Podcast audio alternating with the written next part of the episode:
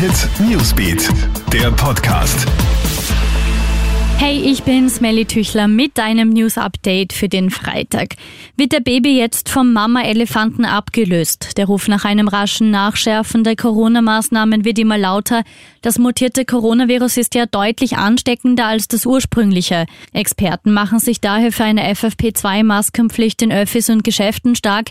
Ebenso sollten wir den Mindestabstand deutlich vergrößern und besonders wichtig wäre, das zuletzt leider in Vergessenheit geratene Contact Tracing sagt der Umwelthygieniker Hans-Peter Hutter von der Med-Uni Wien.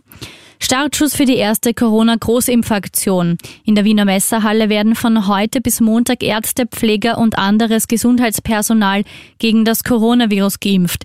Dafür wurden 14 Impfstraßen eingerichtet.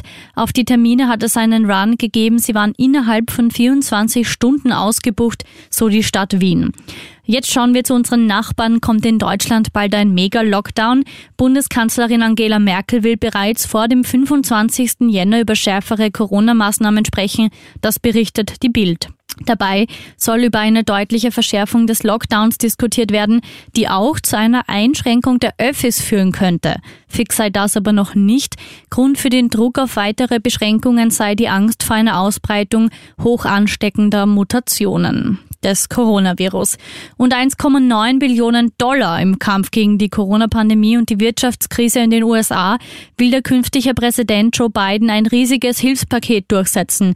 Vorgesehen sind darin unter anderem Direktzahlungen an Bürgerinnen und Bürger in der Höhe von 1400 Dollar pro Kopf. Außerdem will Biden die Impfungen im Land vorantreiben und auch mehr Corona-Tests ermöglichen.